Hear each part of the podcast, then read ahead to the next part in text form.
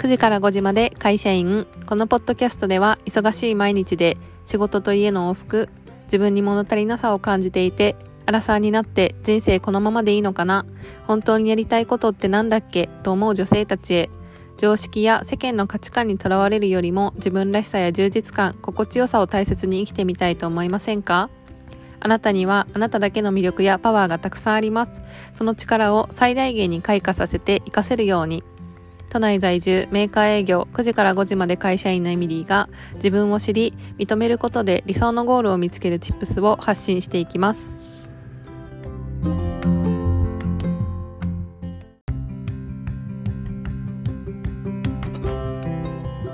今回のテーマは自分に不誠実な行動をしていませんかというテーマでお送りしたいと思います。あのいつもポッドキャストを聞いていただいてありがとうございます。感想だったりお声をいただけることが本当にすごく嬉しいです。あの本当に励みになるのでぜひですねあのなんかいろいろとリクエストだったりあとは、えー、相談でもあとはですねあのこういうふうに思ったっていう感想でも何でもあのいただけるとですねすごいテンションが上がるしあの私もちょっとその更新を頑張ろうっていう風な気持ちにさせていただいているので本当にありがたいなと思ってます。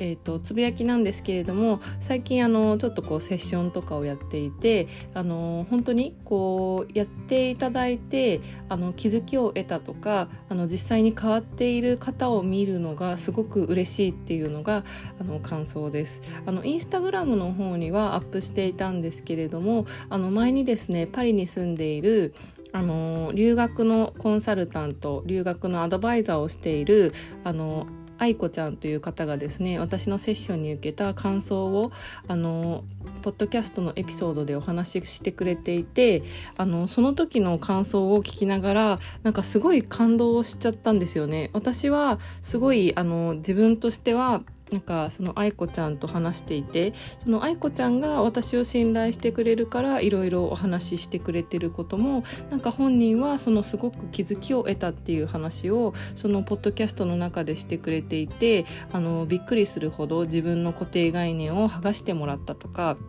あとはその固定概念のおかげでえーと、毎日がさらにポジティブになったっていうことをシェアしてくれてたのでですね是非ちょっとあの興味がある方はあのぜひ愛子ちゃんのですねあのポッドキャストだったり愛子ちゃんもインスタグラムは本当にすごいたくさんフォロワーがいらっしゃる方でなんかあのすごい有名な方なんですけどあの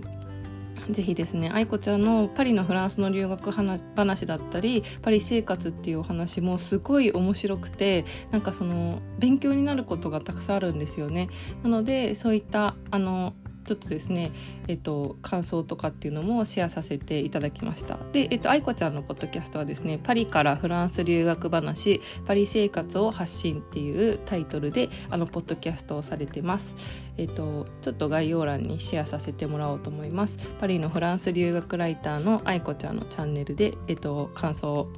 話してくれたりパリの生活とかもお話しして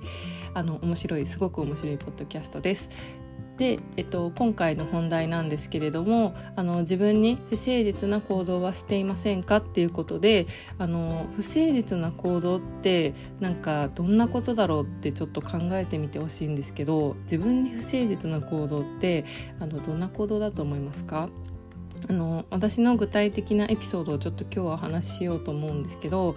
例えばその不誠実な行動っていう時に私が過去自分がやっていたなっていうのは自分自身に嘘をつくとかあの自分をこう自分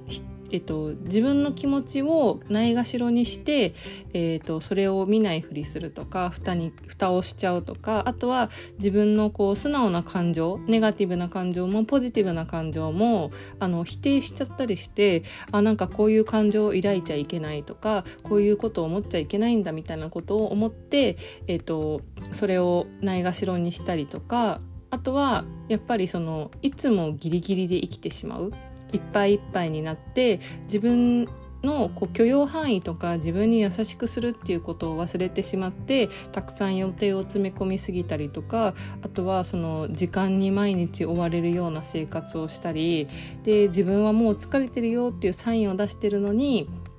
あのそれを見ないふりして、えっと、生き急ぐ状態っていうのが自分にとっての不誠実な状態だったかなってあの今思い返すと思いました。であのなんでそれを感じたかというと最近もそれがちょうどあったんですよ。で私結構こう顕著にそれが普段の行動に現れるんですね。例えば夜ベッドでスマホをずっと何時間も見ちゃうとかあとはそのその寝不足のまま、えー、と朝起きて予定に向かうのでなんかすごいいろんなところでポカミスみたいなのをするんですよ。最近やったのはもう本当に時間がなくてバタバタしてるのでなんかその電車の時間に間に合わないっていう風になるかもってなってあの家をそのギリギリで出ちゃったかっていうのが一つ目。でその後は、えっと、そういう時ってそういうことが続くんですよね。電車に乗った後乗り換えがあったんですけど乗り換えであの全然違うホームに行ってて考え事しながらとかその頭がクリアじゃないからあれ？これ全然違う線のホームじゃんみたいなところで気づいてまたああ早くしなきゃみたいな感じでまた急ぐ。でそうするとあの電車で疲れてははってなってあの寝てしまってそうすると電車の駅を逃してしまうとか道に迷うとかなんか私は自分が不誠実な行動してる時ってあ自分めっちゃ不誠実な行動してるわって気づくんじゃなくてそういう行動を通してあ自分に優しくできてなかったみたいな風に気づくんですよ。でそういう行動があの実際に今聞いているあなたはしたことがありますかっていうあの質問なんですけれどもあの私過去にもそのその経験がありましてその時の自分の経験はどんなことをしてたのかっていうのとあとはその不誠実な行動をした結果あのある人にですね言われた言葉がめちゃくちゃ今もフラッシュバックする時があってその言葉をシェアしたいっていうのとあとは不誠実な行動を繰り返すとどうなるのか逆に誠実な行動をしている人はどんな生活をしているのかっていうことをメインにお話ししたいと思います。で1つ目の、えっと、自分の不誠実だとどんなことが起こるのかっていうことなんですけど私は大学生の時にその留学に行ってたんですけれども留学から帰ってきた時はあの留学中は1年間休学してたのでその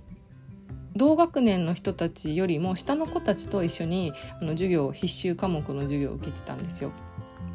でその時にこう結構その友達ができなくて割と孤独なあのそう3年生になってまた復学して34って過ごしてたんですけど3年生の時は同学年の子がまだ4年生でいた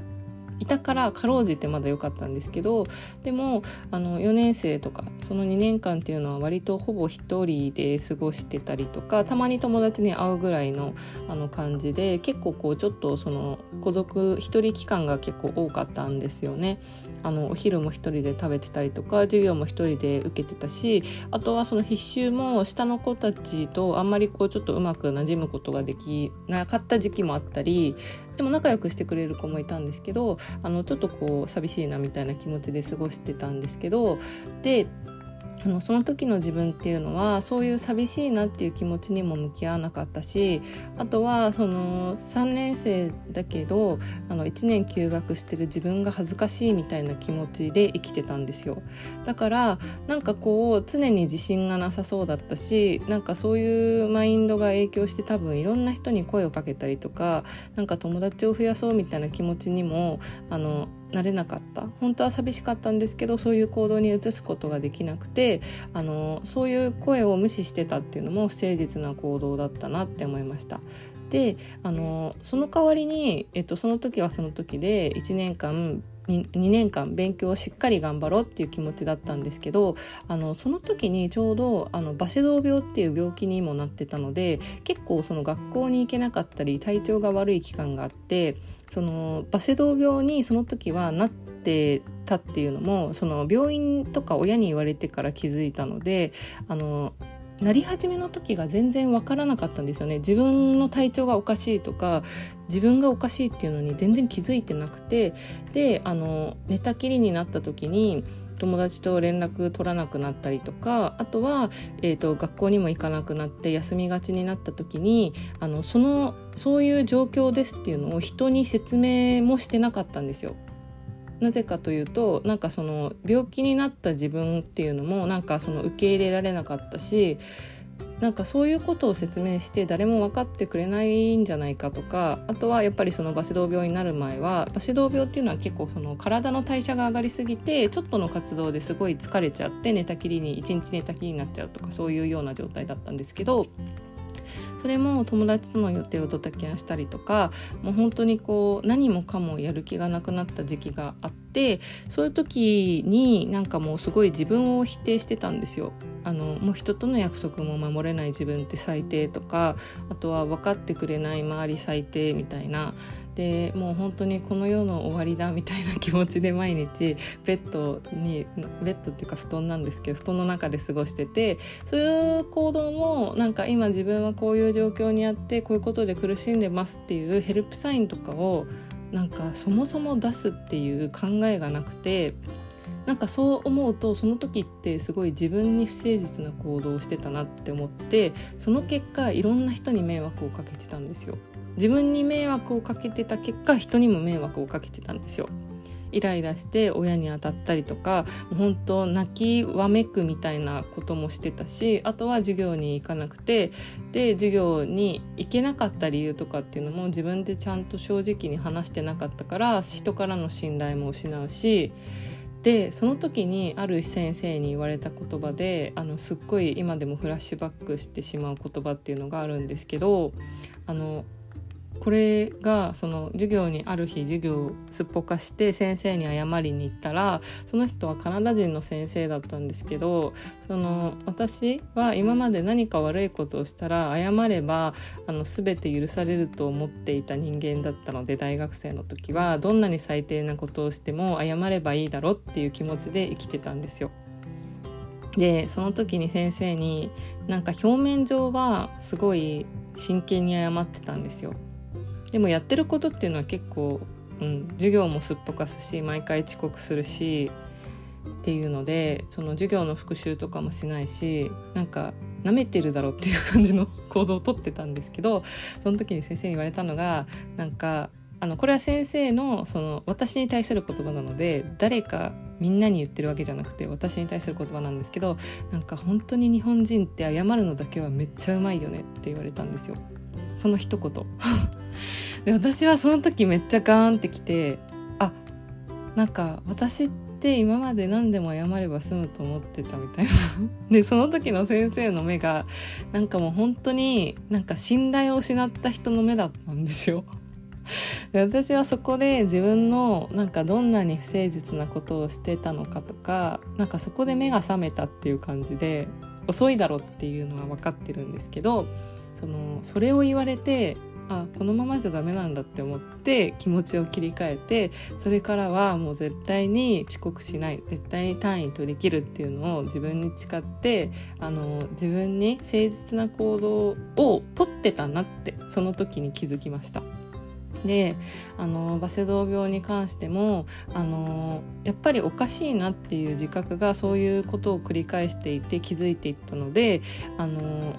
母親に相談した時にそれはもしかしたらこういう病気かもしれないから病院一緒に行こうって言ってくれてあの病院に言ってでその時初めてあ私って病気だったからああいう風なあな状態になってたんだとかあの自分が不誠実じゃなくてあ自分がうんまあ、不誠実な行動してたんですけど自分ができないっていうことじゃなくてあの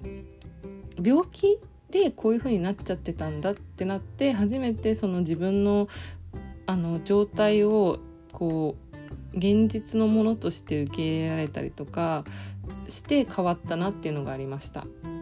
でその時その前のそういうふうに言われる先生に言われる言葉をあの言われる前の自分っていうのは常に自分に言い訳をしてたし自分の可能性を信じてなかったし自分は基本的にできないやつだみたいな風に思ってたんですけどそれからはやっぱりこう自分自身であちゃんとしっかりしようみたいな気持ちになってそういうこう人にこう人の信頼を裏切らない人になりたいとかあとはちゃんとこう自分であの単位取得して親に迷惑かけないであの学校卒業しようみたいな気持ちになって切り替えられたっていう経験がありました。であの本当にそのカナダ人の先生は今思い返すとなんか本当にこのその言葉人生でめっちゃよく繰り返しちゃうんですよ。であのすごい大学生の時って私そういう行動を繰り返してからやっぱり人にもなんかこう、うん、すごい、うん、いろんなこ悪いことしちゃってたなって今思い返すんですけどその人に逆に言われたことによってあの優しいなその人逆に優しいなって思うんですよ。なんかそういう風に人に気づかせる言葉を伝えるっていうのはであのその先生に言われて、えっと、例えばその自分に誠実な人はどんな行動をしてたりとかあのどういう影響があるのかっていうところでまとめに入らせてもらいたいんですけどその先生は優しいと思ったっていうのでその先生はその自分らしく輝いてて自分にすごく誠実な先生だったなっていうのを今思い返せば思ったんですよ。なぜかというとその人はその英語の先生をやってたけどあのもう一つ職業があってえっとカメラマンもしてたんですよ。で授業ではそのカメラの英語でカメラの技術を教える授業とあとは、えっと、英語でそのコミュニケーションとか移民についての話をしてくれてる人でそういうこう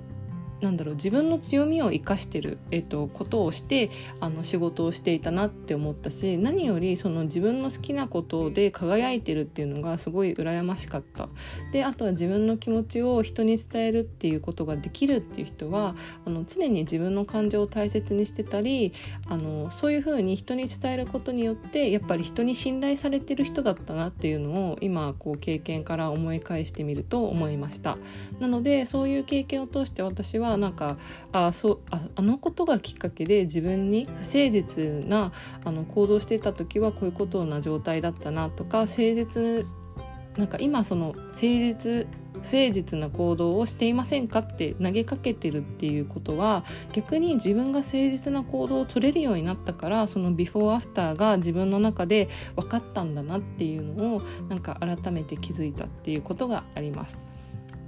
であのちょっとまあのもしですね同じようにちょっとこう自分に優しくできてないかもとか不誠実な行動を繰り返してしまうっていう場合にはですね是非ちょっとその誠実な行動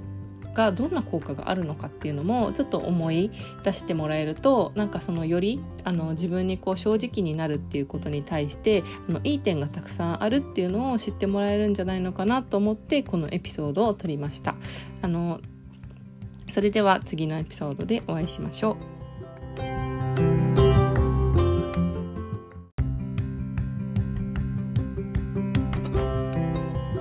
最後までお聞きいただきありがとうございました。もしエピソードが面白いと感じてくれた方は、更新の励みになりますので、ぜひフォロー、レビューお願いします。また、会社員としての悩み、人生の不安やモヤモヤ、エンパワーメント、自分らしく生きるヒントなど、興味がある方は、メインページリンクのインスタグラムより、えっ、ー、と、応援メッセージやリクエストをいただけるととても嬉しいです。そのままで素敵なあなたが自分らしく心地よい素敵な一日が過ごせますように。それでは次のエピソードでお会いしましょう。